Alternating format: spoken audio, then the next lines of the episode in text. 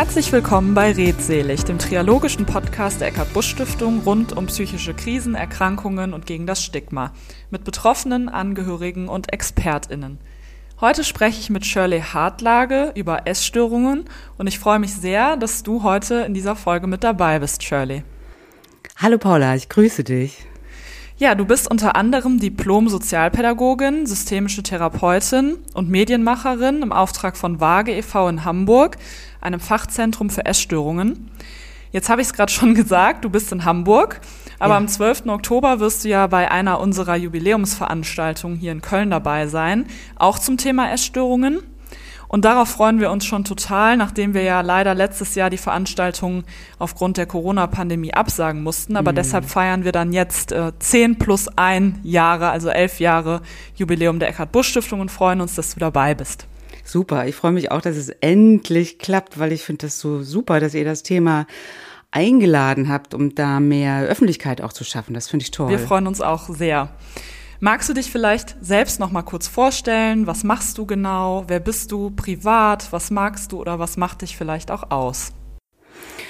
Okay, wo fange ich an? Also, ich bin vom Beruf, du hast es ja schon gesagt, ich bin, ähm, ich habe soziale Arbeit studiert und ähm, habe auch eine systemische Therapieausbildung gemacht, bin auch Heilpraktikerin für Psychotherapie und Coachin und habe eine eigene Praxis hier in Hamburg. Ähm, und biete da Therapien und Coachings an, unter anderem auch zum Thema Essstörungen und zum Thema Selbstwertgefühl, aber auch ganz viel zum Thema Neuorientierung. Genau. Ich bin sozusagen beim Thema Essstörung geblieben, auch wenn ich nicht mehr bei Waage e.V. direkt hier in Hamburg arbeite, aber noch Aufträge habe, mit den Kolleginnen gemeinsam auch äh, zum Thema Essstörung zu arbeiten. Genau. Das heißt, ich bin selbstständig und ähm, das ist das eine.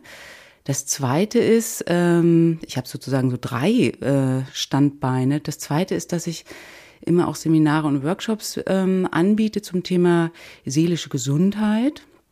Und das dritte ist, dass, was du auch gesagt hast und was ich bei euch ja auch äh, mache, ist, ähm, dass ich daran interessiert bin, Themen, über die es schwer ist zu sprechen, ähm, die vielleicht auch so ein Tabu sind, äh, ein gesellschaftliches Tabu sind und die noch mehr Sichtbarkeit brauchen, dass ich äh, den Themen und die, die damit zu tun haben, verhelfe, in die Öffentlichkeit zu kommen. Und das mache ich auf unterschiedliche Art und Weise. Zum einen, dass ich ähm, dazu auch mal ähm, Podcast produziere oder auch diesen Film, ich habe es geschafft gemacht, habe zum Thema Essstörung, aber auch so Ausstellungsprojekte initiiere. Das heißt, ich versuche immer so ein bisschen auch, ähm, ich versuche Erfahrungen zu zeigen und ähm, vor allen Dingen auch auf eine positive Art und Weise zu zeigen, was hilft und zu motivieren, dass man über die Themen spricht.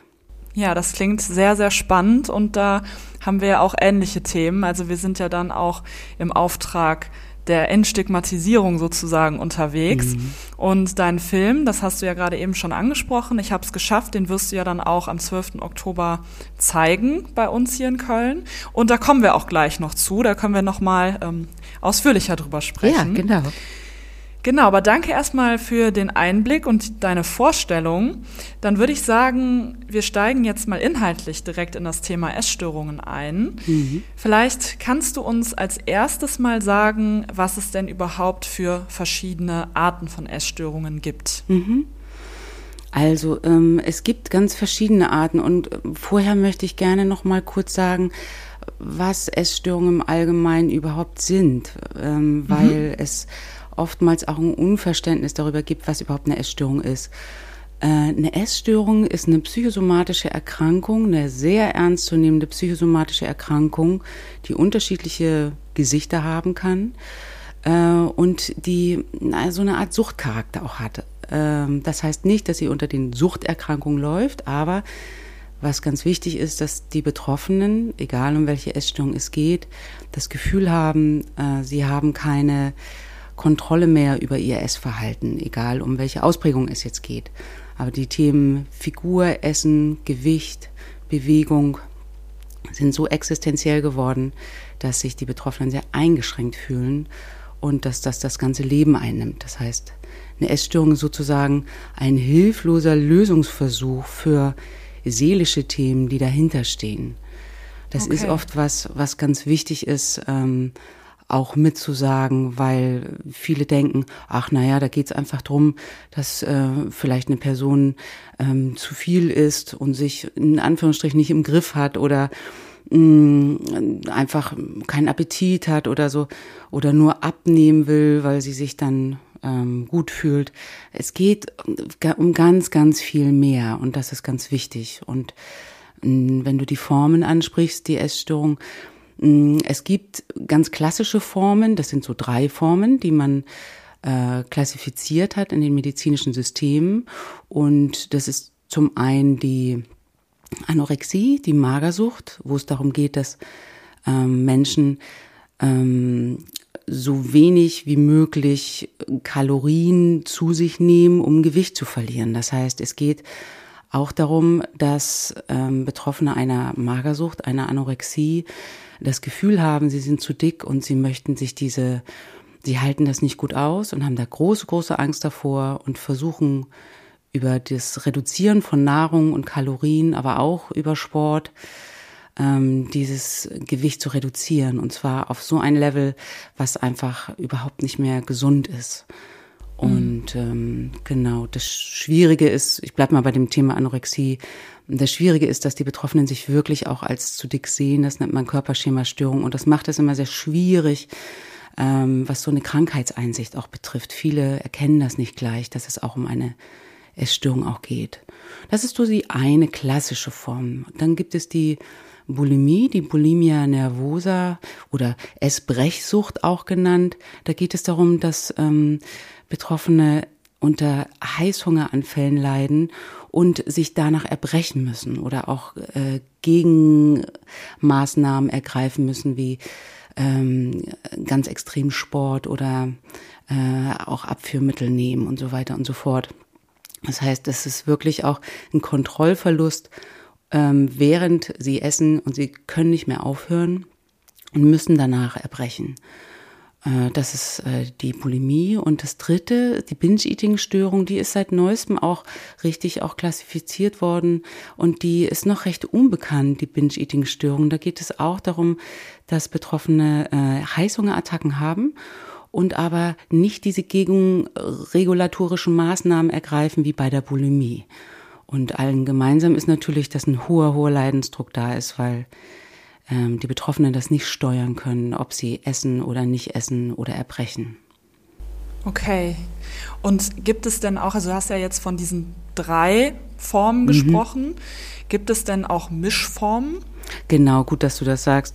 Mm, Es gibt äh, Mischformen, das ist mm, auch die größte Gruppe der Essstörungen. Das ist ähm, häufig so, dass viele zum Beispiel in die Beratung kommen und dann sagen, ja, aber ich bin nicht so ein klassischer Fall von einer äh, Anorexie-Patientin. Habe ich überhaupt eine Essstörung oder nicht? Das ist ganz wichtig zu wissen, dass es Mischformen gibt und äh, sogenannte nicht näher bezeichnete Essstörung, worunter ganz, ganz viele andere Krankheitsbilder, die aber auch eine Essstörung sind, betreffen oder darunter fallen. Und das ist äh, ganz wichtig auch zu sagen. Und es ist häufig so, dass ähm, es Betroffene gibt, die zwischen den Essstörungen switchen. Manchmal ist das sogar so ein klassischer Fall, ist, wenn ähm, Mädchen oder Jungen oder äh, junge Menschen, die in, in einer Klinik sind zum Beispiel und wieder das Essen lernen und äh, aus einer Magersucht heraus finden aber trotzdem, dass noch ähm, instabil ist das Essverhalten, manchmal in eine Bulimie rutschen, weil sie das noch nicht gut handeln können und dann der Essdruck noch da ist.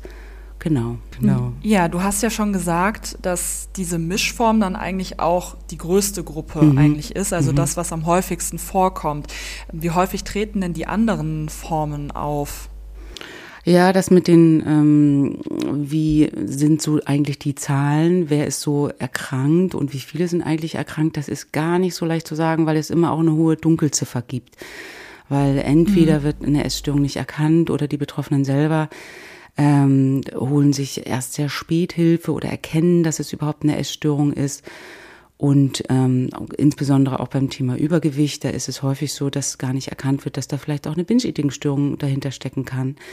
Und äh, von daher muss man das immer auch ein bisschen unterscheiden. Und es gibt jetzt keine Zahlen, wo man sagen kann, super, das sind so die verlässlichen Zahlen, aber um mal so eine Idee zu kriegen, eigentlich die, die häufigste Form ist schon auch die Binge-Eating-Störung, worunter auch ähm, Männer und Frauen beziehungsweise Jungen und Mädchen gleichermaßen äh, auch erkrankt sind. Äh, dann die ähm, Bulimie ist die zweithäufigste und die Magersucht eigentlich die seltenste Erkrankung, obwohl sie so die sichtbarste ist, wahrscheinlich auch aufgrund mhm. der Dramatik und des Gewichtes. Aber bei der Bundeszentrale für gesundheitliche Aufklärung äh, findet man auch Zahlen und ähm, da ist es schon so, dass so von 1000 Mädchen und Frauen zum Beispiel 28 an einer Binge-Eating-Störung leiden oder 19 Prozent an einer Bulimie oder 14 an einer Magersucht. Und bei den Jungen und Männern, die sind deutlich weniger betroffen, aber auch betroffen, das ist ganz wichtig zu sagen, weil auch die sind von einer Essstörung äh, betroffen und es werden auch mehr. Und da okay. äh, sind zum Beispiel zehn an einer Binge-Eating-Störung äh, erkrankt von 1000 Jungen oder Männern oder neun, äh, sechs an einer Bulimie und zwei an Magersucht. Nur im Verhältnis ist es immer noch eine Erkrankung, die eher mh, mm, äh, Mädchen und Frauen betrifft. Aber die Jungen und die Männer ziehen nach. Und was mir wichtig ist, ist auch nochmal zu sagen, dass es nicht nur junge Menschen sind, sondern dass es ähm, natürlich auch viele Kinder und Jugendliche oder Jugendliche auch gibt, die an, der, an einer Essstörung leiden, aber genauso viel ältere, beziehungsweise auch hochbetagte oder wirklich ähm, sehr viel ältere Menschen, so 70, 80-Jährige äh, auch, was man oftmals nicht so weiß oder in der Lebensmitte taucht es oft auch nochmal auf, das Thema. Ja, das finde ich sehr interessant, weil ich habe auch eben gedacht, dass ja bei vielen Menschen wahrscheinlich der erste Gedanke beim Thema Essstörungen wahrscheinlich eher so junge Mädchen sind, die ganz dünn sind, weil das mhm. eben was ist, was man dann irgendwie direkt sieht. Deswegen finde ich das sehr wichtig, was du gerade alles erklärt hast, dass es da eben auch verschiedene Formen gibt und auch Mischformen gibt und das auch eben nicht immer sehr offensichtlich ist mhm.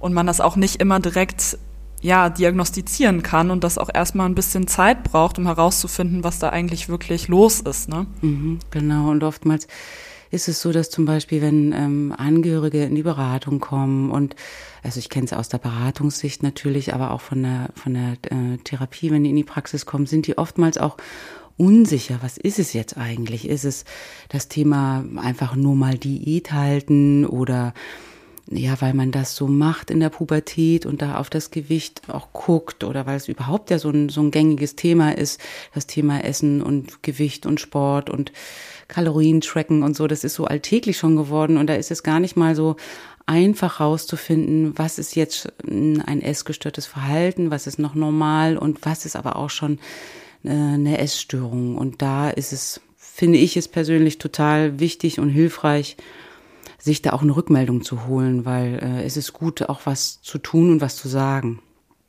Ja, dann würde ich jetzt an der Stelle mal die Frage vorgreifen, weil du das jetzt gerade so mhm. erwähnt hast, dass es so alltäglich ist, auch dass man Kalorien trackt und dass man sich versucht, gesund zu ernähren, dass man Sport macht, also einfach dieser gesunde Lebensstil auch. Das ist ja was, was einem sehr häufig begegnet, sei es jetzt ähm, im Internet oder im Fernsehen oder in Magazinen. Was sind denn aber so mögliche Warnsignale oder ne, für Verhaltensweisen? Wann könnte das krankhaft werden? Also so, dass man vielleicht sogar eine Essstörung entwickeln könnte daraus. Mhm. Also ähm, wenn man das jetzt so sieht, dass die Essstörung quasi sich auf den äh, in den Alltag so einschleicht und es ähm, wenn man das Gefühl hat, ich spreche mal so aus der Sicht derjenigen, die es vielleicht betreffen könnte, wenn ich das Gefühl habe, das Thema Figur, Essen und äh, Gewicht, das bestimmt meine Stimmung immer, immer mehr und führt auch dazu, dass ich immer unzufriedener mit mir werde, mich zurückziehe aus sozialen Bezügen, ähm, immer mehr versuche, ähm, mm, unangenehme Gefühle oder auch Konflikte mit dem Thema Essen oder auch Vermeiden von Essen oder auch Bewegung darüber zu kompensieren und ich keine anderen Handlungsstrategien habe, wenn ich das Gefühl habe, das übernimmt immer mehr äh, meine Gedanken und ich denke immer mehr darüber nach und ähm, und es schränkt auch meine sozialen Bezüge ein, mein Wohlbefinden, dann wäre es schon gut zu gucken, gibt es eigentlich andere Möglichkeiten, mit denen ich auf äh, Konflikte zum Beispiel reagieren kann? Habe ich andere Strategien? Ähm, kann ich anders äh, meine äh, seelischen Bedürfnisse auch äh, lösen und befriedigen? Oder werde ich vielleicht auch schon angesprochen, dass man sich Sorgen macht? Ähm, wenn ich das Gefühl habe, das entgleitet mir und es nimmt immer mehr Platz ein und andere Themen, die auch so wichtig sind, um gesund zu bleiben, die treten so in den Hintergrund. Und ich bin sozusagen, das zieht mich wie, wie so eine Kraft einfach immer mehr ähm, auch rein und ich bin immer handlungsunfähiger. Immer mehr muss ich sagen, okay, ich gebe der Essstörung nach.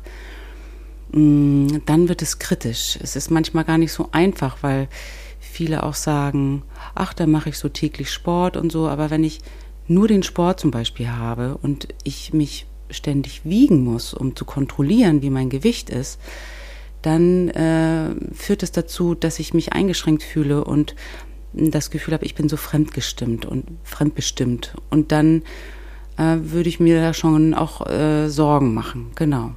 Mhm. Okay, ja, du hast es eben auch schon gesagt. Ich habe auch direkt gedacht, ich stelle mir das unheimlich schwierig vor, mhm. das zu merken, wann es irgendwie zu viel wird und wann, wann der Leidensdruck so hoch ist, dass man, dass man sich wirklich Sorgen machen muss, ne? Ja, und was man einfach auch mit bedenken muss, viele Menschen, die eine Essstörung haben, die haben ja einen hohen Leistungsanspruch an sich und mit einem gleichzeitigen mangelndem Selbstwertgefühl. Und viele versuchen über Ernährung, über Fitness, über ähm, über das Aussehen ihr Selbstwertgefühl ähm, zu aufzuwerten.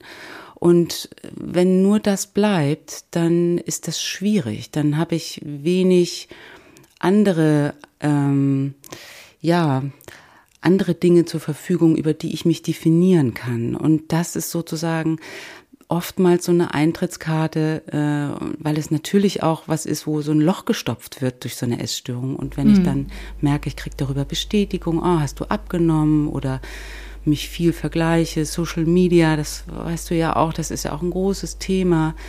Wenn nur das, wenn das so bleibt und ähm, dann, dann kann das ein Risiko dafür sein, dass ich in, in eine Essstörung rutsche und mir darüber eine vermeintliche Sicherheit hole, die ich eigentlich woanders herstellen müsste. Und dann wird es schwierig. Hm. Ja. Ja, dann würde ich jetzt auch direkt zu dem Thema mal kommen, weil das ja wirklich auch ein sehr wichtiges und sehr allgegenwärtiges mhm. ist ähm, mit den sozialen Medien. Wie würdest du denn da die Rolle einschätzen der sozialen Medien, also in Bezug auf die Entstehung oder vielleicht auch die Förderung von Essstörungen? Mhm. Also ich finde das mit den äh, mit Social Media immer so Fluch und Segen zugleich, weil ähm, zum einen ist es schon so, dass ähm, ich auch ähm, sehr froh darüber bin, dass über Social Media sich ähm, also viel mm, viel Gespräch auch über das Thema ähm, Diversity, Körperform und ähm, aber auch über, über das Thema psychische Erkrankung auch passiert und auch über das Thema Essstörung, dass sich viele Betroffene auch zeigen auf eine auch positive Art und Weise und sozusagen dann auch schön verweisen können auf das Hilfesystem, was ich natürlich wichtig finde, dass äh, man Information bekommt und eine Sichtbarkeit bekommt und gleichzeitig aber auch, und wo kriege ich jetzt professionelle Hilfe, auch äh, im Internet sozusagen oder im Netz. Und das andere ist, dass natürlich ähm, Instagram und wie sie alle heißen, TikTok und so, auch sehr, sehr stark mit äh, diese unrealistischen Bilder produzieren von was ist schön, was ist ähm, was ist attraktiv, wie sollte ich sein, viel in die Vergleiche und auch die Unzufriedenheit über das, was man nicht ist und wie man nicht aussieht, sehr befördert und gerade auch bei jungen Menschen, die natürlich das Medium nutzen, mm, dass das auch Auswirkungen hat auf die, äh, auf das, ja, dass das Schlankheitsideal noch mehr hochgehalten wird, Schönheitsideale sich noch mehr mm, etablieren, die eigentlich nicht gesund sind. Und ähm, viele junge Menschen gerade auch in der Pubertät auf der Suche sind nach Vorbildern und dann diese unguten Vorbilder leider nutzen, ähm, um ja, um ähm, um sich selbst eine Richtung zu geben, ah, wie soll ich denn sein, wie bin ich gut genug? Und aber im Rückschluss ist es ja so, dass es einfach zu einer totalen Unzufriedenheit kommt, weil es so viele Selbstzweifel über den einigen Körper macht und ähm, viele ja, und, und diese Filter einfach nicht der Realität entsprechen und der soziale Vergleich sich da auch total viele negative Gefühle äh, produziert und ja, ja, schwierig. Und da ist ja auch dieses Thema äh, Bodyshaming auch mhm, genau. sehr unschön und leider sehr verbreitet in den sozialen Medien. Ne? Genau, die Diskriminierung auch von, äh, von dicken Menschen oder auch von äh, diversen Schönheitsidealen. Es gibt zum Glück auch diese andere Richtung, mm, der genau. Body Positivity, was ja super ist äh, auch andere Körperbilder zur Verfügung zu stellen. Und gleichzeitig gibt es aber natürlich auch en masse äh, die anderen Bilder.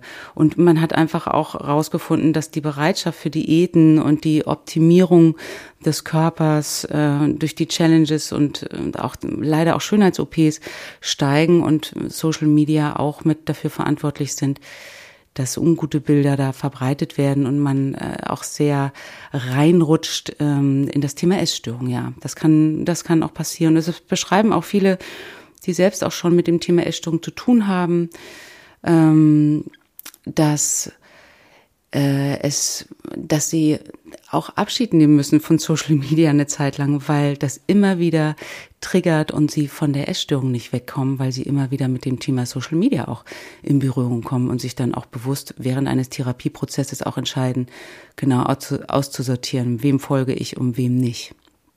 Das finde ich aber ja auch schon sehr reflektiert, ne? mhm. ne? dass dann selber zu entscheiden, ich brauche jetzt mal eine Pause davon, weil das tut mir nicht gut. Mhm. Ich wollte das nämlich auch eben sagen. Also das ist ja, oder Social Media ist ja im Alltag vieler ähm, Jugendlicher oder junger Menschen eigentlich gar nicht mehr wegzudenken. Ne? Mhm. Und dann habe ich auch gerade gedacht, vielleicht ist das dann auch die Aufgabe der Eltern vielleicht oder was würdest du sagen, da ein bisschen drauf zu achten, wie viel Social Media da auch wirklich konsumiert wird, auch wenn es wahrscheinlich sehr schwierig ist, das zu kontrollieren? Ähm, ja, das werde ich oft auch gefragt, oder sollte man Germany's Next Topmodel verbieten oder so. Ähm, ja. Ich glaube, dass das wichtig ist, mit, ähm, mit den Kindern, Jugendlichen im Gespräch zu bleiben. Und das kann Schule sehr tun. Ähm, ich finde, Schule kann da sehr präventiv auch äh, wirken, aber natürlich auch Eltern. Es ist immer gut, mit dem Kind in, im Gespräch zu bleiben. Was guckst du? Wen findest du super? Warum? Und ähm, was, was macht das, wenn du mit bestimmten mm, Influencern in Kontakt bist? So was, wo bist du unterwegs? Und das wäre gut, im Gespräch zu bleiben und äh, sich darüber zu unterhalten, auch wenn man vielleicht bestimmte Dinge noch nicht versteht oder natürlich auch nicht das Kind kontrollieren möchte. Gleichzeitig finde ich super zu wissen, also zu sagen, ich bin interessiert daran, erzähl mal, was machst du so und wen findest du, findest du gut? Und das finde ich ähm, ja, finde ich als Eltern sehr wichtig und vor allen Dingen als Schule das auch zum Thema zu machen und auch, die machen das ja auch schon, da gibt's ja auch Präventionsprogramme und ähm, Elternabende zu machen und immer wieder darüber zu informieren und äh, ja, auch Stand zu sein, würde ich sagen. Weil verhindern kann man es nicht. Und ähm, was ich auf jeden Fall toll finde, ist, dass es auch so eine Entwicklung gibt in dieses Positive und das auch zu hinterfragen Gleichzeitig beeinflusst es natürlich immer auch Jugendliche und, äh, und auch Erwachsene.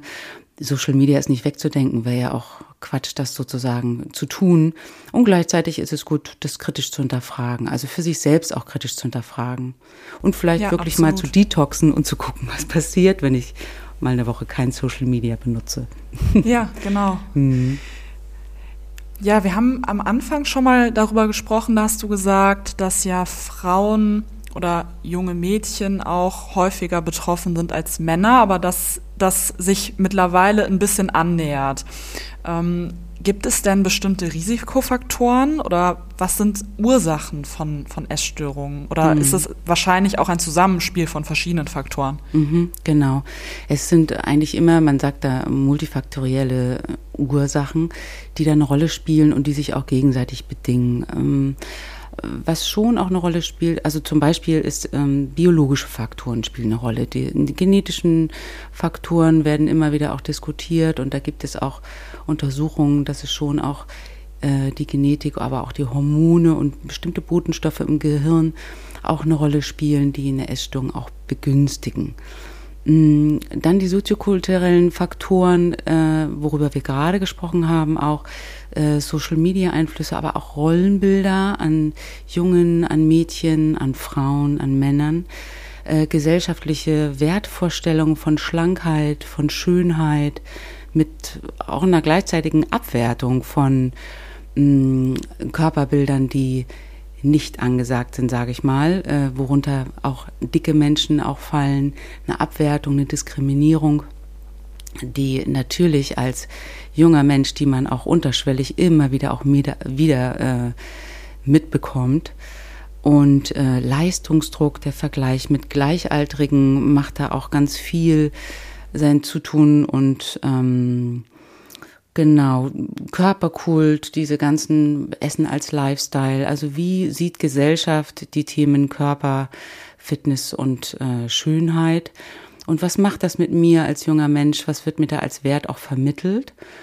Ähm, was, wo, an, jeder möchte ja erfolgreich und beliebt sein. Und das ist was, was unbewusst manchmal sehr auch in Bildern schon produziert wird, schon von klein auf bei Kindern. Äh, und da ist es gut hinzugucken, was sind das für soziokulturelle Einflüsse. Aber auch ähm, familiäre Faktoren spielen oft eine Rolle. Und man kann immer gar nicht sagen, es sind jetzt nur, also es sind in Familiensystemen, ich sag mal so, ist es so, dass es grundsätzlich äh, gibt es nicht die essgestörte Familie.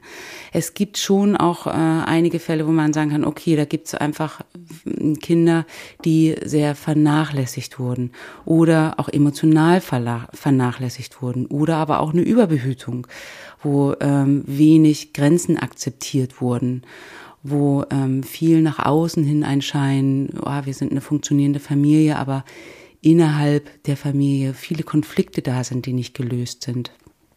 Oder es gibt auch Familien, wo ähm, also wo auch selbst so eine so eine Einstellung von Erfolg und Leistung sehr hoch gehalten wird.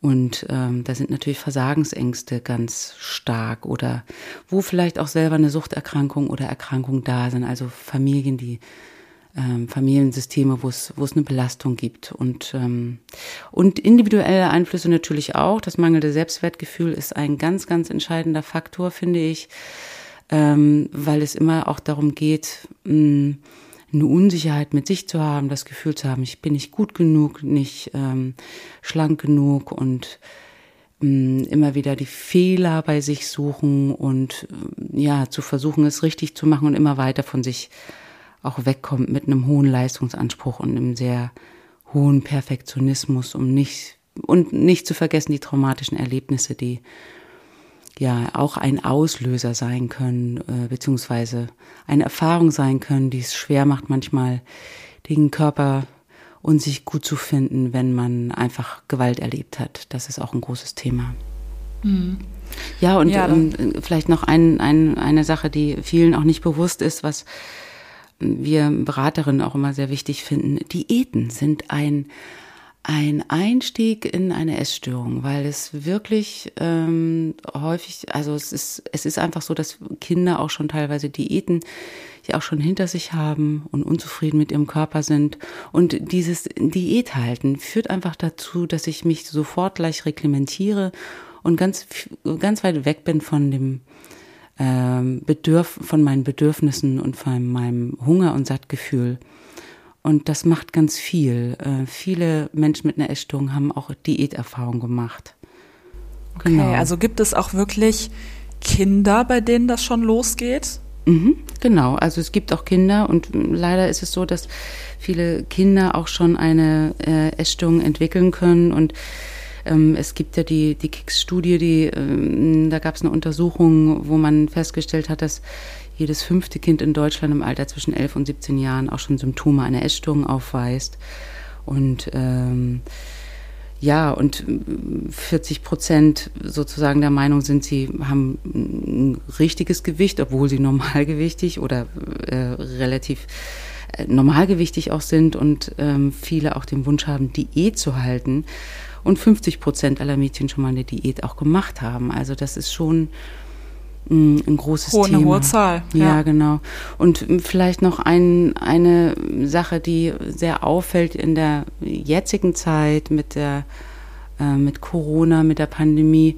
Auch da sind die Fälle an Essstörungen dramatisch gestiegen und das zeigt, ähm, dass Essstörungen auch oftmals äh, ja ein, ein, eine Suche ist nach einer Stabilität, nach einer Sicherheit.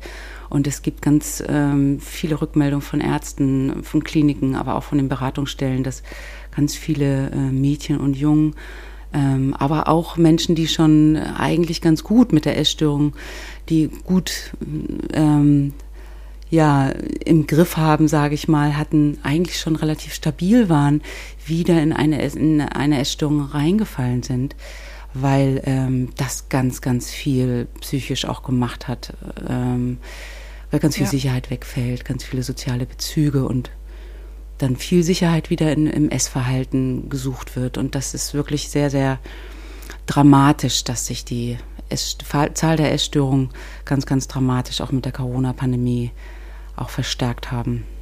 Ja, die Corona-Pandemie hat ja ähm, für uns ja, alle genau. oder bei uns allen Spuren hinterlassen, sagen wir es mal so. Aber das ist schon wirklich dramatisch, wie sich das auch auf die psychische Gesundheit Absolut. vieler Menschen Absolut. ausgewirkt hat genau. oder auswirkt immer noch, ja. Mhm. Wenn wir jetzt ähm, uns mal so einen Verlauf von einer Essstörung anschauen, ist das eher oder tritt das eher in Episoden auf oder ist es eher chronisch? Es ist unterschiedlich. Also grundsätzlich muss man schon sagen, dass Essstörungen zu den chronischen Erkrankungen auch gehören und einen längeren Atem brauchen und ähm, meistens länger andauern. Das ist eine langwierige Erkrankung. Und, äh, und es ist unterschiedlich, je nachdem, wie, also erstmal kann man grundsätzlich sagen, je früher eine Essstörung erkannt wird und je kürzer jemand in einer Essstörung drinsteckt, desto besser sind die Heilungschancen. Und auch je ähm, schneller eine Behandlung stattfindet, desto günstiger ist das. Und, und es ist so, dass eine Essstörung unterschiedlich verlaufen kann. Es gibt Fälle, die berichten, dass es immer mal wieder kommt, ähm, häufig manchmal an bestimmten, ähm, in bestimmten sozialen Bezügen, Kontakte mit Menschen, wenn es zum Beispiel im Beruf oder so, wenn da ähm, sozusagen Konflikte da sind, die ich nicht lösen kann und die Essstörung nutze, um diese Konflikte zu lösen, dann ist es natürlich schwierig, ähm, diese Essstörung loszulassen, weil ich ja in, in, im Beruf ja immer wieder täglich da bin und da muss ich was tun sozusagen. Und es ähm, kann aber auch sein, dass bestimmte äh, oder dass eine Essstörung ständig da ist. Das kann auch sein. Oder dass auch eine Besserung da ist. Das passiert auch häufig, gerade wenn es um mh, darum geht, dass man auch in eine Behandlung geht äh, und vielleicht auch in, die, in eine Klinik ein Klinikangebot wahrnimmt und aus der stationären Therapie wiederkommt, dann ist es in der Klinik manchmal häufig schon viel besser, weil natürlich äh, man ist da versorgt und man lernt ganz viel, um die Essstörung auch sein zu lassen, hat ganz viele Strategien und dann muss ich die aber in den Alltag umsetzen und dann funktioniert das nicht so schnell. Und dann kommt es manchmal erstmal zu einer Verschlechterung und es ist ganz, ganz unterschiedlich. Es gibt manchmal auch ähm, Betroffene, die erzählen, ich hatte jahrelang gar nichts mehr mit dem Thema zu tun und plötzlich tauchte es dann wieder auf, weil eine Krise da war oder eine Trennung zum Beispiel oder ein Verlust eines Menschen und dann meldet sich die Essstörung als Lösungsstrategie wieder und was es manchmal schwierig macht, ist, dass viele auch so lange warten, bis sie sich dann Unterstützung suchen oder vielleicht nicht so schnell auch eine Therapie greifbar ist, weil man ja auch Wartezeiten hat. Mhm. Oder denkt, ach Mensch, jetzt habe ich doch schon so viel, weiß ich doch eigentlich schon so viel und jetzt hm, habe ich so Scham, auch eine Scham darüber, dass die Essstörung doch wieder da ist, das Symptom sich wieder meldet. Das macht es dann natürlich schwieriger und da würde ich immer einladen, ähm, sich frühzeitige Unterstützung zu holen, damit es nicht zu so einem chronischen Verlauf kommt oder man schnell wieder auf die Wege kommt, wie es wieder besser werden kann. Okay, ja. Ähm, jetzt ist es ja so, dass Essstörungen auch mit anderen psychischen Erkrankungen mhm. gleichzeitig auftreten können. Mhm. Was gibt es da für psychische Erkrankungen? Ähm, und ich stelle mir das dann auch schwierig vor, festzustellen, was mhm. war zuerst da vielleicht auch, ne? Und das dann ähm, richtig zu behandeln. Mhm. Ja, genau. Das ist, das ist auch was, was ähm, gut ist, auch ähm, in Beratung auch zu klären. Was ist es jetzt, ne? Und, und auch mit einer oder mit einer äh, Therapeutin oder auch äh, mit einer Psychiaterin. Also auch zu klären äh, mit professionellen Helfern, was ist es jetzt eigentlich, was liegt eigentlich oben auf, weil eine Essstörung oftmals nicht alleine auftritt. Ähm, es gibt häufig so eine Kombination mit Depression auch, aber auch Angst und äh, Zwangsstörung, Persönlichkeitsstörung, aber auch ein massives verletzendes Verhalten, Körperdysmorphe Störungen, ADHS, also und auch Substanzmissbrauch, also Alkohol oder Drogenkonsum. Ähm, was natürlich dahinter steht, ist immer dieses, ich versuche als Betroffene irgendwie klarzukommen und da nehme ich jedes Mittel, was recht ist sozusagen, weil ich nichts anderes zur Verfügung habe und ich so unter Druck stehe. Mhm. Genau, und da weiß man manchmal nicht, was war auch zuerst da, was spielt da auch eine Rolle. Und es ist so, dass sich ähm, das sozusagen wie ein Ping-Pong auch hin und her spielt. Ne? Gerade durch eine Essstörung, die kann häufig äh, zum Beispiel auch mit einer Depression oder mit einer Angst- oder Zwangsstörung auch auftreten und sich das auch verstärken. Und dann ist es manchmal mh, mm, ratsam auch zu gucken, welches Symptom ist jetzt am ähm, als nächstes auch zu bearbeiten dran. Und das ist immer gut mit einem professionellen Hilfesystem zu klären, weil viele sagen dann auch, wenn sie mir jetzt die Essstörung nehmen oder wenn ich jetzt die Essstörung, die kann ich gar nicht loslassen, weil ich weiß mhm. sonst gar nicht, wie ich äh, meinen Alltag leben kann. Das geht gar nicht. Und dann ist es gut, sich da ranzutasten, vorsichtig, genau. Ja, dann komme ich zu der nächsten Frage, wo können sich Betroffene denn hinwenden? Mhm ich finde ja wirklich, ähm, dass ähm, Beratungsstellen, die es ja verteilt in ganz Deutschland auch gibt, die man ja auch findet, auch im Netz total gut, das ist ja super. Mhm, Gerade auch bei euch in Köln ist ja auch die Landesfachstelle ähm, für Essstörungen, die ist ja auch super mhm. ausgebaut, super toll aus, ähm, aufgestellt, auch mit Informationen. Und ich finde Beratungsstellen so super gut, weil es eine niedrigschwellige Hilfe ist. Und da würde ich ähm, Betroffene, aber auch Angehörige als erstes hin verweisen, wenn sie große Sorge haben, an wen soll ich mich jetzt überhaupt wenden, wie kann ich das einschätzen. Weil eine Essstörung ist oft auch heimlich und es dauert oft sehr lang, bis man ähm, sich da auch Hilfe holen kann, bereit dazu ist. Und da finde ich Beratungsstellen super, weil die oft auch anonym beraten können und auch kostenfrei und ganz niedrigschwellig. Und das finde ich toll, weil ähm, man braucht da keinen Krankenschein oder sonst irgendwie, sondern man kann sich unverbindliche Unterstützung holen und die auch meist über einen längeren Prozess. Und ähm, das finde ich, finde ich gut. Und vor allen Dingen wissen auch die Stellen, die Beratungsstellen wissen, ganz genau auch, wo sind denn, mm, wo sind denn medizinische Fachkräfte, wo sind denn äh, Therapeut, äh, TherapeutInnen, wo sind denn gute Kliniken, die zu dem Thema arbeiten und da kriegt man die eins zu eins Information, weil die immer wieder die neuesten Erfahrungen auch haben. Das ist so das eine. Und das zweite ist, ähm, äh, natürlich ist es immer wichtig, auch eine, eine medizinische Unterstützung auch zu haben, eine Begleitung auch zu haben, insbesondere auch für die Betroffene selbst, aber auch für Angehörige zu, zu wissen, da gibt es eine Medizinerin, einen Mediziner, der mm, oder die einen, äh, den Überblick darüber hat, wie es meinem Kind eigentlich geht, auch gesundheitlich. Und da kommt auch nochmal eine Rückmeldung aus medizinischer Sicht weil man das als Mutter oder Vater äh, oftmals gar nicht einschätzen kann. Und das ist ganz wichtig. Und das natürlich so dramatische körperliche Folgen ja auch hat. Von daher ist es gut, medizinische Unterstützung zu haben. Und äh, es gibt Therapieangebote, Psychotherapie, Körpertherapie, Kunsttherapie und äh, letztendlich dann auch äh, Kliniken, die zu dem Thema arbeiten und es gibt auch Gruppenangebote. Der Austausch mit Gleichaltrigen oder mit ähm, Selbstbetroffenen oder Elterngruppen, Angehörigengruppen ist unglaublich wichtig. Also es gibt so ambulante Hilfen und es gibt stationäre Hilfen und es gibt teilstationäre Hilfen. Und ich finde, da muss man immer auch gucken. Und die spielen auch miteinander und das kann auch gleichzeitig ähm, gleichzeitig laufen. Ernährungstherapie ist zum Beispiel auch ganz wichtig. Also der Klassiker ist sozusagen, es kommt jemand in, in die Beratungsstelle und äh, im besten Fall hat die Person Begleitung äh, durch eine Ernährungsberaterin, wie sie lernt, wieder gut zu essen, Portion zu essen, eine Ernährungsstruktur sich zu erarbeiten.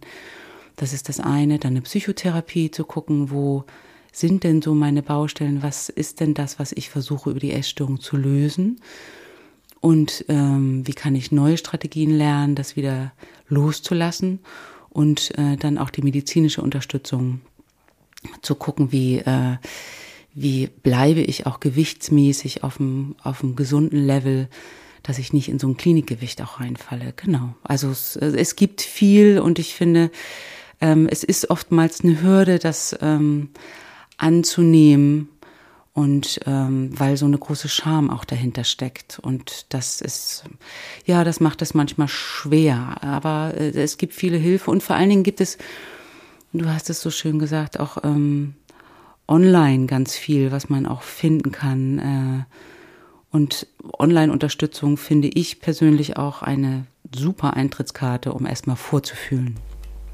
ja, absolut. Und vor allem auch, haben wir eben drüber gesprochen, jetzt auch während der Corona-Pandemie, mhm. hatte man ja auch vielleicht gar nicht die Möglichkeit, jetzt unbedingt irgendwo hinzugehen mhm. und vor allem auch nicht zeitnah irgendwo hinzugehen. Nee. Und dann ist das ja vielleicht auch eine ganz gute, sage ich mal, Überbrückung in Anführungszeichen, ähm, ja, um dann eben wirklich eine ambulante oder vielleicht auch stationäre äh, Behandlung in Anspruch nehmen zu können. Ne? Ja, total. Und ähm, also Vage e.V. zum Beispiel, wir haben das 2008, haben wir das installiert, die Online-Beratung, weil es auch so ein Gegengewicht gegen die essstörungsverherrlichenden Seiten im Internet auch geben sollte. Und Beratung online auch sichtbar werden sollte. Und mittlerweile haben das ja super viele Beratungsstellen auch. Und es ist so toll, als Betroffene oder auch als Angehörige einfach mal zu schreiben, anonym. Das kann dann mhm. auch nachts um eins oder um drei sein, wenn, wenn äh, man den Mut gefasst hat, und einfach mal zu schreiben. Und da kommen sehr, ähm, da kommt sehr viel Leid auch rüber in diesen E-Mails und das tut so unglaublich gut, dass ähm, auch eine, eine schnelle Antwort auch kommt und ähm, man sich so ja, niedrigschwellig da Unterstützung auch holen kann und eine erste Einschätzung auch bekommen kann. Und vor allen Dingen auch im ländlichen Gebiet. Es gibt ja ganz viele auch, die jetzt nicht in Köln oder in Hamburg leben, sondern die mhm. äh, sich fragen, ja, bei mir hier, äh, ich wüsste gar nicht, mit meinem Arzt traue ich mich gar nicht, mit dem zu sprechen oder sowas. Oder mit meiner Ärztin, weil ähm, die kennt irgendwie meine ganze Familie oder wie auch immer. Also es gibt ganz große Berührungsängste da auch. Und da ist es ganz gut, zu, ja. ja. nach Hilfe zu fragen und zu fragen, wo es denn da auch was gibt im ländlichen Raum. Und es gibt so gute Motivationshilfe auch und erste, ja, der erste Kontakt ist da einfach super viel wert und online ist das toll. Und es gibt natürlich ja. auch Apps, worüber man auch ähm, eine Motivationshilfe bekommen kann, was natürlich nicht die Therapie ersetzt, aber ähm, das, es gibt viele Hilfen. Das ist gut, dass es das gibt. Ja, auf jeden Fall. Du hast es eben schon mal kurz erwähnt, dass es extreme Auswirkungen haben kann, wenn man Essstörungen hat, also auf den Körper sowohl als auch auf die Psyche. Kannst du da vielleicht noch mal was zu sagen? Mhm. Also körperlich ähm, ist es so, dass wirklich ganz, also sind unterschiedliche Bereiche auch ähm, betroffen, je nachdem, unter welcher Essstörung man leidet und wie stark das Symptom auch ausgeprägt ist. Mm, bei der Magersucht, bei der Anorexie kommt es häufig vor, dass äh, der gesamte Stoffwechsel äh, die Funktion abgesenkt sind und dass mm, das alles nicht mehr gut funktioniert. Viele frieren ja dann auch oder haben Haarausfall. Das heißt, der gesamte äh, Stoffwechsel ist runtergefahren, der Puls, der Blutdruck und auch die Herzfunktion ist verlangsamt, was es natürlich sehr dramatisch auch macht. Es kommt dann auch zu einer Schrumpfung der Organe oder Osteoporose. Also es gibt wirklich ganz ähm, unterschiedliche Auswirkungen und vor allen Dingen ist es auch unterschiedlich, wie schnell sowas passiert. Es gibt manchmal die Fälle, die dann sagen, ach, so lange habe ich die Essstörung noch gar nicht, aber mein, die körperlichen Folgen sind schon total dramatisch. Und dann gibt es andere, äh, wo man sich wirklich wundert, wie kann der Körper das aushalten? So. Also eine Anorexie hat einfach totale Auswirkungen auf den gesamten Stoffwechsel und ist natürlich auch die Erkrankung, die am meisten auch zur Todesfolge dann auch führt. Ne? Mhm. Äh, aber die anderen Erkrankungen auch, da gibt es eine hohe Sterberate auch beim Thema Essstörung. Und bei der Bulimie ist es so, dass auch die äh, Herz-Kreislauf-Störungen auch lebensbedrohlich sein können. Zahnschmelzstörungen durch das ständige Erbrechen Ähm, aber es kommt auch zu Herz, ähm, zu, zu Haarausfall oder Probleme in der Speiseröhre, Magen und Verdauungstrakt funktioniert nicht mehr gut. Und äh, bei der Binge-Eating-Störung ist es dann so, wenn es auch um Übergewicht geht, durch die Heißhungeranfälle, die Folgen von Übergewicht auf das ähm, auf die Gelenke natürlich Diabetes ist oft ein Thema, aber auch äh, Herz-Kreislauf-Störung. Das sind so körperliche Folgen. Also das ist jetzt keine abschließende, äh, das ist nicht abschließend, sondern da gibt's noch ganz, ganz viel, aber so, so weit erstmal. Und was die psychischen Folgen betrifft, man muss sich das so vorstellen, dass jemand, der eine Essstörung hat, einfach permanent nur an dieses Thema denkt, nur an das Thema Essen, Figur, Gewicht, Sport treiben und äh, nur damit beschäftigt ist und kein Platz mehr ist für was anderes. Und das hat natürlich totale Auswirkungen auf die gesamte Gesundheit, auf die Psyche. Es kommt vermehrt zu Ängsten. Was denken die anderen über mich? Kann ich überhaupt, äh, wie geht das überhaupt in Essenssituationen? Wirklich das Vermeiden von Kontakt auch oder auch die Sorge, sich zuzumuten und diese Scham auch darüber, dass man in Anführungsstrichen nicht so stark ist, m, zu widerstehen und sich nicht im Griff hat, sozusagen. Das macht unglaubliche Scham- und Angstgefühle. Und das ist auch was, was total äh, natürlich auch zu Depressionen auch führen kann. Also es ist okay, eine totale ja. Abwertung auch, eine Selbstabwertung und Genau, und es belastet natürlich auch nicht nur die Betroffenen selbst, sondern auch das gesamte soziale System, auch das Familiensystem. Ne? Und dann kommt es mhm. oft dazu, dass man nicht mehr gut arbeiten kann, in der Schule absagt oder auch, ja, es zu familiären Konflikten auch kommt und die ganze Familie auch darunter leidet, wenn ein Familienmitglied unter der Essstörung leidet. Genau, genau. Das, da wäre ich jetzt nämlich mhm. auch drauf gekommen. Also Angehörige, das mhm. ist ja mhm. auch ein wirklich ganz, ganz wichtiges Thema, auch bei Essstörungen. Ähm, was können denn Angehörige tun? Also nehmen wir mal an, man merkt jetzt vielleicht, dass die eigene Tochter, der Sohn oder Geschwister, vielleicht aber auch Freunde oder Freundin eine Essstörung haben könnten. Mhm. Was kann man dann tun? Ich finde zunächst erstmal ist es wichtig, ähm, wertschätzend äh, auf diese Sache drauf zu gucken. Es ist wichtig, ähm, die Person anzusprechen. Und zwar in einem Rahmen, der ähm, der gut ist. Also wirklich auch unter vier Augen, nicht vor anderen, nicht mit der Tür ins Haus, so von wegen, ich glaube, du hast eine Essstörung, sondern eher so, Mensch, irgendwie merke ich, du hast dich verändert, ich mache mir Sorgen, mm, du wirkst gar nicht mehr so glücklich oder so ausgelassen, kann ich was für dich tun? So ähm, nett bleiben und äh, vielleicht auch verstehen oder mitnehmen, dass sich eine Betroffene auch erstmal wehrt gegen so eine Zuschreibung. Sie hätte eine Essstörung. Manchmal mhm. ist auch, äh, ja, auch, auch abwehrt und äh, trotzdem dran zu bleiben, das, was man merkt, zu äußern. Mensch, irgendwie magst du gar nicht mehr so richtig am Essen teilnehmen und so. Und was ist denn da? Ich, ich wär, wäre da für dich und so. Also wirklich so eher mehr, hm, sage ich mal, von der Seite vorsichtig äh, sich rantasten und äh, immer auch im Blick haben, dass es auch ein Bewältigungsversuch ist für was anderes und es mit großen Ängsten auch verbunden ist, sich damit zu zeigen und man das auch nicht so schnell lassen kann als betroffene hm, Frau oder Mann oder auch Mädchen oder Junge. Und ähm, das ist so das eine. Also ist ansprechen auf jeden Fall, weil wenn man es verschweigt, dann mhm. führt es dazu, dass die Betroffene vielleicht selber oder der Betroffene denkt, naja, ist ja nicht so wichtig und die brauchen eine Rückmeldung, dass ihr Verhalten gesehen wird und auffällt, weil sie ja selber denken, es ist alles okay. Ja. Ähm, das, das ist wichtig. Mhm, als dann finde ich auch wichtig, äh, dass man versucht, auch ähm, zu sagen, ich möchte dir gerne helfen, ich weiß nur nicht wie. Und auch zu gucken, im Gespräch zu bleiben, immer wieder dran zu bleiben, nachzufragen und auch den Menschen nicht nur als Menschen mit einer Essstörung zu sehen, sondern auch andere Themen in den Vordergrund zu stellen. Was gibt es für Themen, die vielleicht auch leicht sind, die unabhängig vom Thema Essen, Figur und Gewicht laufen in der Familie?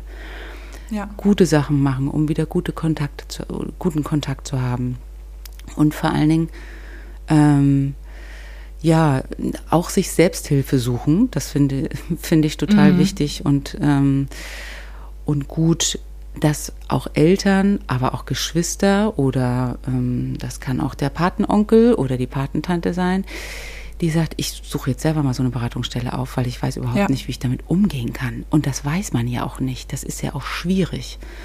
Und ja. das finde ich äh, gut, sich selbst Unterstützung holen, um sich auch zu entlasten, auch zu gucken, wo ist meine Verantwortung, was kann ich machen und was sollte ich vielleicht aber auch eher vermeiden und wo liegt meine Verantwortung und äh, wo kann ich aber auch die Verantwortung teilen, nämlich mit einem Mediziner, mit einer Medizinerin, mit einer Ärztin in Kontakt zu sein, aber auch zu gucken, dass man auch professionelle Unterstützung kriegt, weil man kann das als Eltern nicht auffangen. Das geht schlecht. Man sollte auch nicht die Therapeutin oder der Therapeut werden. Ja, ja. Und, und es gibt ja auch wichtig. Beratungsstellen genau. für, für Angehörige, ne? Genau. Ja, und sich Entlastung suchen. Es gibt auch äh, Angehörigengruppen, die finde ich ganz wichtig, aber auch zu gucken, die große Frage der Schuld ist oft da. Was habe ich für einen Anteil daran, ähm, dass mein Kind krank geworden ist? Äh, oder wie ist das auch als ähm, als Bruder oder auch als Schwester dazu stehen und zu merken, Mensch, meinen Eltern geht's total schlecht oder äh, da nimmt so eine Erkrankung ganz viel Platz ein, wo bleib ich da eigentlich? Das ist ganz, ganz wichtig, dass sich die Angehörigen selbst auch Unterstützung holen und auch eine Entlastung, weil das sehr, sehr beeinflusst und und es so, so gute Dinge gibt, die man tun kann und die weiß man einfach nicht. Die, da muss man wirklich sich Hilfen holen und, und äh, sich beraten lassen.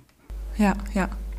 Ja, das ist auf jeden Fall ein ganz wichtiger Punkt. Wie ist es denn jetzt, ähm, das hast du auch eben schon mal kurz erwähnt, wenn jetzt jemand da wirklich äh, eine fehlende Krankheitseinsicht hat mhm. und die Situation aber wirklich dramatisch ist und dann hört man ja auch manchmal von so Sachen wie Zwangseinweisungen mhm. zum Beispiel. Ähm, ja, wie verhält sich das damit?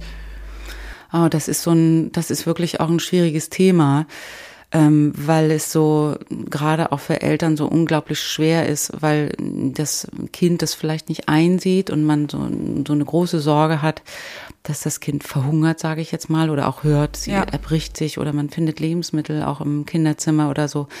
Und das ist äh, unglaublich schwierig, da ähm, auch gute Grenzen zu finden. Und gerade wenn es um das Thema Selbstgefährdung auch geht, finde ich es immer total wichtig, Fachkräfte dazu zu, äh, dazu zu holen und authentisch zu bleiben und es auch offen zu machen, auch wirklich auch zu sagen, ich gehe jetzt in eine Beratungsstelle oder ich äh, möchte das jetzt im Gespräch mit der Ärztin gemeinsam entscheiden und ähm, nichts nicht über die Betroffene hinweg ähm, Dinge äh, entscheiden oder beziehungsweise ähm, tun, sondern immer auch im Gespräch bleiben und sagen, ich, wir wissen nicht mehr weiter, wir machen uns Sorgen und wir haben jetzt auch jemanden eingeschaltet, die uns da zusammen Unterstützung mhm. bietet, weil die Betroffenen können das selbst, gerade mit einem dramatischen Untergewicht ist es wichtig, dass äh, auch was getan wird und äh, die Betroffene in die Klinik kommt.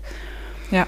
Und da ist es, äh, ist es umso wichtiger für Angehörige eine klare, ein klares Statement auch zu haben und eine klare Meinung von jemandem, der sagt, okay, und ich schreibe Ihnen die Einweisung aus mhm. und ich äh, unterstütze das und sie schätzen das richtig ein, weil die Betroffene wird das erstmal nicht sehen und wird sich da auch gegen wehren. Und das ist hochdramatisch, weil Eltern natürlich den guten Kontakt zu ihrem Kind haben möchten und mhm.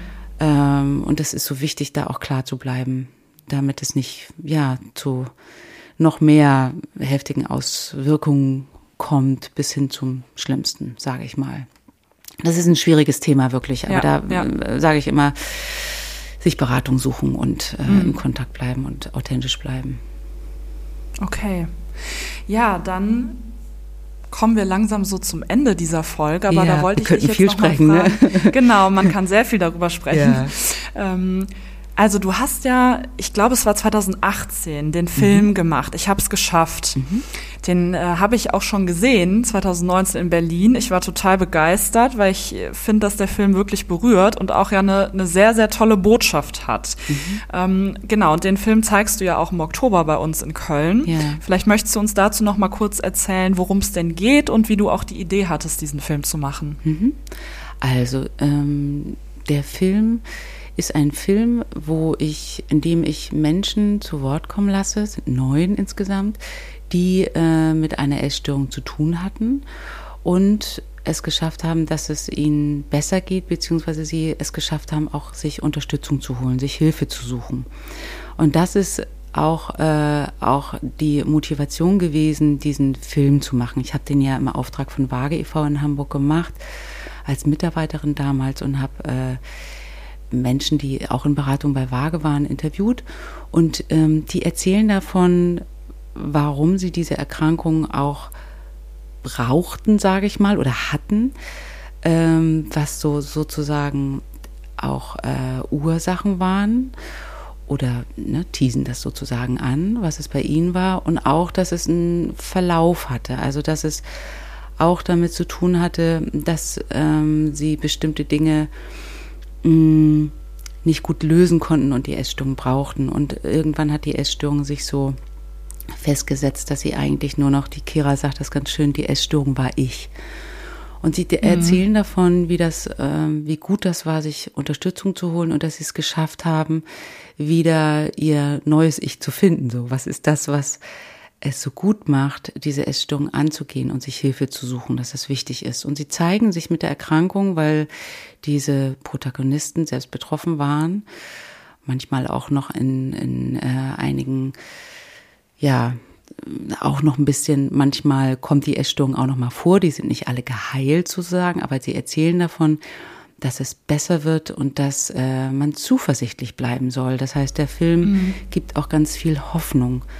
Und ja. das nicht nur ähm, und nicht nur dem Betroffenen, sondern auch Angehörigen. Das stelle ich ganz oft auch fest, dass auch Angehörige sagen, oh, wir sind da so gerade mittendrin, unsere Tochter oder unser Sohn ist gerade in der Klinik und es tut so gut, diesen Film zu gucken, weil die Betroffenen zum Publikum sprechen und ähm, vermitteln, es ist schwer daraus und man kann das schaffen, bleib dran und hol dir Hilfe. Und das ist die Motivation, diesen Film zu machen und mhm. ähm, als Einladung sozusagen diesen Schritt früher zu wagen, weil viele noch zu lange warten, sich da Hilfe mhm. zu suchen. Genau. Und er zeigt auf eine positive Art und Weise Themen, über die es gut ist, dann noch weiter zu sprechen. Da wird ja ganz oft auch angefragt von ähm, ja von von ähm, Vereinen, Institutionen, die äh, das Thema Essstörung auch sichtbar machen möchten und dazu auch Gespräche führen. Also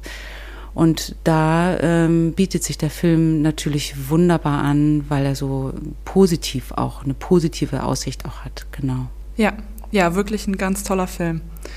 Ja, am Ende fragen wir unsere Gäste ja immer noch, was ihr persönlicher Tipp für die seelische Gesundheit ist. Also Shirley, was tust du denn für deine seelische Gesundheit? Ja, sagen wir mal, ich ähm, ich übe das, was mein Motto ist. Ähm, ich finde, also ich finde das Motto machen und lachen ganz gut, weil mhm. ich ähm, die Erfahrung gemacht habe, dass viele Menschen, insbesondere ich manchmal auch, viel zu lange in Gedanken bleibe.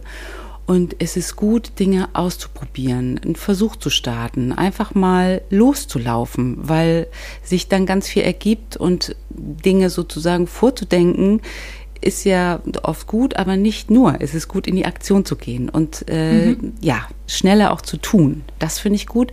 Und dann vor allen Dingen ähm, auch mal darüber zu schmunzeln, sagen, das habe ich jetzt überhaupt nicht gut hingekriegt. Naja, ist nicht schlimm, ist jetzt nicht wild.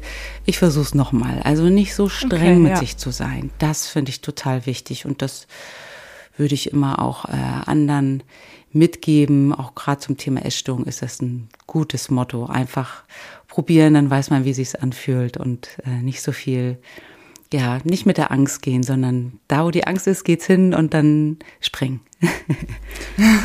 ja, sehr schön. Vielen Dank dafür. Ja.